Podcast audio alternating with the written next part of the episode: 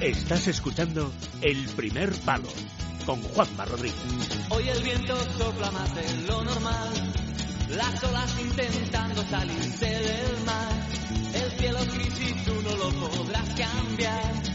Mira hacia lo lejos, busca otro lugar. Y cien gaviotas, ¿dónde irán? ¿Dónde irán? Hoy no has visto a nadie con quien derrumbar Onésimo Sánchez, buenas noches. ¿Qué tal? ¿Cómo estamos? Buenas noches. Uh, estás como para cantar tú Duncan Du, ¿eh? Estás Con lo que me, con lo que me gusta a mí. con lo que te gusta a ti, ¿no? A ti tú, El viento ha soplado mucho. tú eres, tú eres, tú eres eh, más de bailar, yo creo, ¿no? Bueno, pegados. Sí. De cantar, desde luego, hoy no. En un bautizo. Pero escúchame una cosa, por- ¿no aprendes? O sea, da- da- da- da- las voces da las más bajas. Es que es difícil. Es difícil, amigo Juanma. Te puede la... la, la- te puede, Claro. ¿no? Ya. Lo vivo, el frío, todo llega, bueno, un poco catarro, pero aquí estoy. Bueno, pues nada, no te voy a No forzar. me fuerces mucho. no te voy a forzar demasiado, ¿eh? Tranquilitos, eh, despacito, ¿vale? Y buena letra. y hablamos de algunas cosillas ahí que tengo algún cabo suelto que te tengo que consultar y, y- y nada, y luego a la camita bien arropadito, ¿vale? Correcto. Venga, pues vamos con la cuña.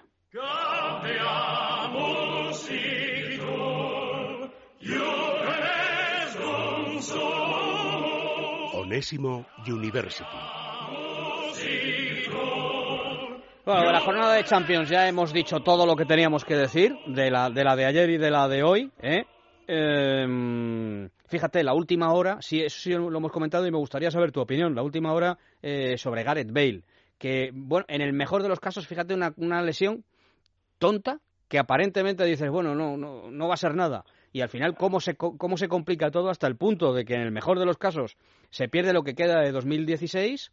Pero es que incluso están hablando de, de- de pasar por el quirófano. Eh, pero no era sobre eso, sobre lo que quería preguntarte, sino sobre eh, lo que en tu opinión puede suponer la ausencia de Gareth Bale para el Real Madrid, porque a mí me da la impresión, One, de que era el futbolista más en forma de este Real Madrid, ¿no? Pues sí, la verdad, la verdad que es una pena. Y la verdad que la, la jugada no presagiaba eh, lo que ha pasado.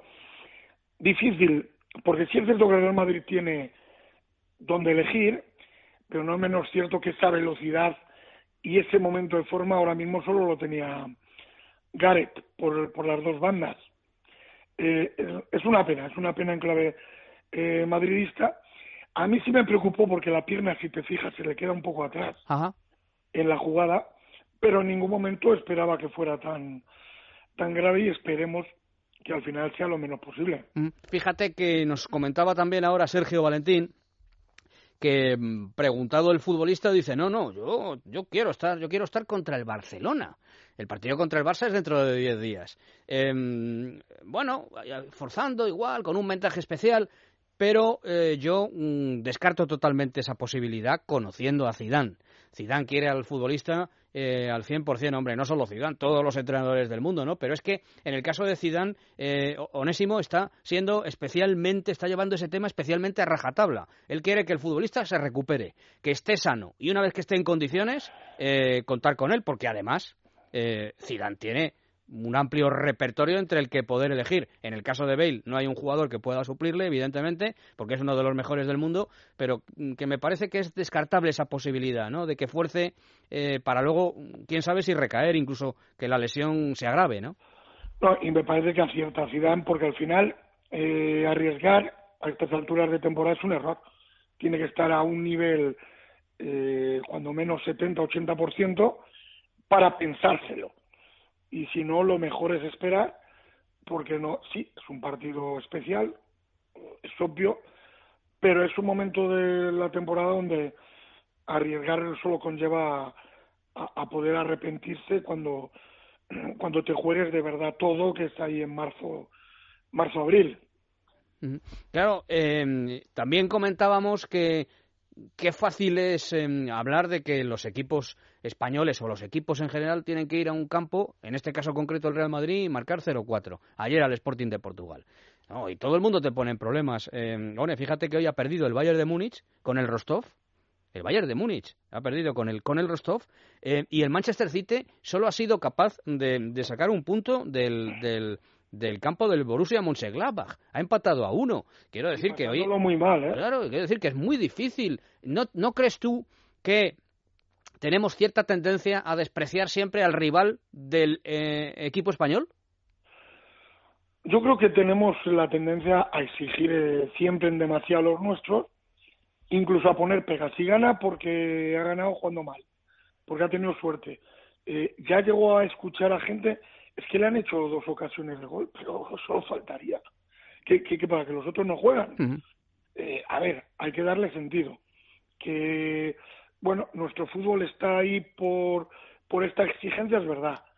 Pero que muchas veces eh, no valoramos lo que tenemos, eh, también lo es. Ganar no es fácil, ganar en Lisboa tampoco a un equipo que a mí me gusta y casi me gustó más en el Bernabéu, donde ojo, ojo que aquí que aquí estuvo creo que más cerca de dar de darnos el susto y bueno, yo creo que o por ejemplo lo que ha hecho el Atlético de Madrid, ganar cinco partidos en Champions, es que es dificilísimo. ¿Tú el debate Benzema lo entiendes? Eh, creo que hoy o ayer colgaba en sus redes sociales otra vez de vuelta a lo mismo, cuando no es una cosa es la otra.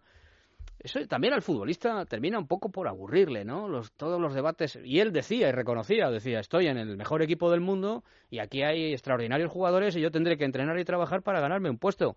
Eh, no creo que Benzema esté exigiendo nada, pero el debate me parece un poco absurdo, ¿no? Porque estamos ante un futbolista, a mí me parece, ¿eh? eh genial.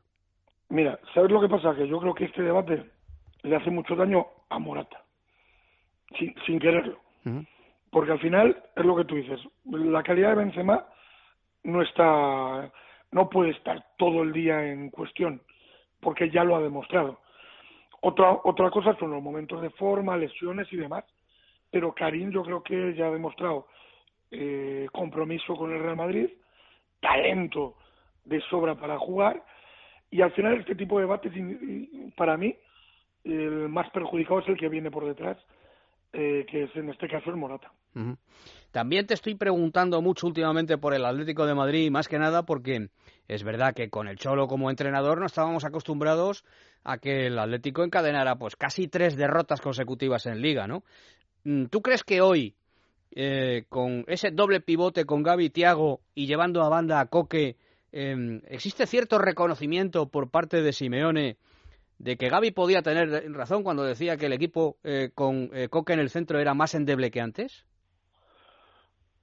Bueno, yo creo que, el, equipo del Cholo se hizo grande así. Y hoy el mejor jugador ha sido Thiago, para mí en el, en el campo. Equilibrio, eh, robo de balón, pase de gol. En el segundo gol de, de Griezmann y, para haber jugado, creo, te hablo de memoria, pero creo que era el segundo partido que juega de titular el portugués este, este año ha estado soberbio. Yo no creo que haya que hacer ese tipo de debate, si es cierto que es una opción que el Atlético de Madrid tiene que contemplar, porque tanto con, con Tiago como con, con Augusto Fernández en su, en su momento le ha dado buenos eh, réditos. ¿Sabes por qué? Porque al final, cuando juegan estos jugadores, no es que jueguen más defensivos, sino que jugadores como Coque o el propio Gaby tienen mucha más libertad, les acercas mucho más al área y ahí su talento también también tiene que ver, además de la polivalencia de Griezmann, que te puede jugar perfectamente por fuera. El otro día Torres decía que eh, lo importante de un equipo es saber a qué juega. Yo estoy de acuerdo con él. Yo estoy de acuerdo con él. ¿No crees que al final ha sido permeable eh, Simeone? Eh? Estoy hablando de Simeone el entrenador del Atlético de Madrid a, ese retrato robot que se ha hecho de él, de que es un entrenador muy defensivo? Por ejemplo, llevándotelo al terreno de mi José. Eh, a mi José no había cosa, a mi José no había, no había cosa. Llámale Pepe. A mi José no había cosa que le sacara más de sus casillas cuando estaba en el Madrid que cuando le decían es usted un entrenador defensivo. Se ponía como la niña del exorcista. A lo mejor le ha podido pasar eso a Simeone, porque eh, realmente estamos viendo que quizás el Atlético de Madrid eh, actual sea, de, de, las plantillas que ha tenido hasta ahora el Cholo, la que más abundancia de calidad tiene en ataque y sin embargo, chico, te encuentras con que al Atleti le cuesta hacer gol y pierde partidos. Bueno, yo creo que ha querido, y, a mí me parece bien, ¿eh? porque el fútbol tiene que evolucionar y ha querido dar un giro a su manera de jugar, eh, poniendo eh, a Coque dentro, que a mí me gusta por dentro también, y utilizando dos, dos bandas. Una es Carrasco, que, que se ha ganado el sitio eh, de una manera clara, y la otra la, la va alternando, podía ser Gaitán, podía ser Correa. Bueno, en esta versión sí es cierto que el equipo juega más abierto y al jugar más abierto eh, te llegan más, pero no creo yo que sea una locura tampoco. Lo que pasa que, que tiene tanto donde elegir que yo creo que las dos opciones, si las sabe manejar, eh, le pueden dar le pueden dar rédito. Eso le pasa como al Real Madrid. Cuando la gente piensa, no, Casemiro eh, cuando no está se le echa de menos. Bueno, puede ser, pero no es una locura que un equipo del talento del Real Madrid pueda jugar con Modric Cross o, o Kovacic Modric, porque luego tiene a Isco, tiene a James, eh, tiene a Asensio, tiene a Lucas, tiene jugadores eh, que le pueden hacer eh, ese tipo de función. El fútbol hay que buscar el equilibrio y hay que buscar lo que tú dices. Y ahí estoy totalmente de acuerdo. La que sea, pero una idea. Y te quiero hacer dos últimas ya, una por arriba y otra por abajo. Una por arriba que afecta a, a, a Paco Alcácer. Yo el otro día escribía en Libertad Digital, no sé si estarás de acuerdo, que me parece que es la peor operación deportiva de la historia, porque perjudica a cuatro a cuatro a cuatro personas. Perjudica eh, o, clubes, eh, mm, perjudica al propio Alcácer, que era un ídolo en Valencia, que era el capitán y que jugaba. Perjudica al, al Valencia, por supuesto, que pierde a un futbolista importante. Perjudica al Barcelona. Hasta ahora eh, Paco Alcácer no, no, no está siendo el sustituto ideal para Luis Suárez. El otro día volvió a, a fallar. E incluso, eh, One, perjudica a la selección española de fútbol. Eh, que con un futbolista como está ahora mismo Paco Alcácer, Lopetegui, para Lopetegui no es seleccionable ahora mismo. Hombre, claro, pero bueno, yo creo que Paco sabía el riesgo que, corría. Yo creo que hay que darle sentido. A ver, eh, Alcácer, no sé, te hablo de memoria, pero ha jugado un partido titular o, o partido y medio, eh, habrá jugado ratos. Y luego también hay que decir que, claro, eh, le ponen el listón el día que no está Suárez, que pues entra él, pero amigo, tampoco está Messi, ¿eh? Yo soy Alcácer y digo, oye, también que rejuega yo con Messi, ¿no? Dame la opción, creo, a ver, es una operación rara del Barça, porque además Munir de por medio, bueno, mucho dinero sabiendo que si están estos tres a tope es muy complicado, es rara, pero yo ahora también le daría un tiempo al chico porque meterse en, en, en un equipo como el Barça no es fácil y luego, insisto, te hablo de memoria, Juanma, pero creo que el, cuando más ha jugado Alcácer nunca coincidió con Messi y con Iniesta, por ejemplo, mm. que también eh, el chico dirá, bueno, a ver cuándo juego yo con con estos eh, sin menospreciar a los otros, ¿no? Pero me entiendes la idea, ¿no? Mm. Yo creo que se está exagerando mucho también el tema del Alcácer. Es cierto que el otro día jugó muy mal, es cierto. Eso no es obvio, pero creo que hay que darle también un poco un poco de tiempo, pero si el balance lo hiciéramos ahora, desde luego es negativo. Y la última, por abajo, eh, y que tiene que ver además con la operación de Alcácer, porque tú hablabas ahora de Munir, que acabó en el Valencia. Eh, el Valencia ha dado tantos vaivenes, ¿verdad? En el banquillo también. Y por fin dices, coño, Cesare Prandelli, eh, sobre la calidad de este entrenador no hay ningún tipo de, de duda. Y sin embargo, las cosas no, no van, no van, no van.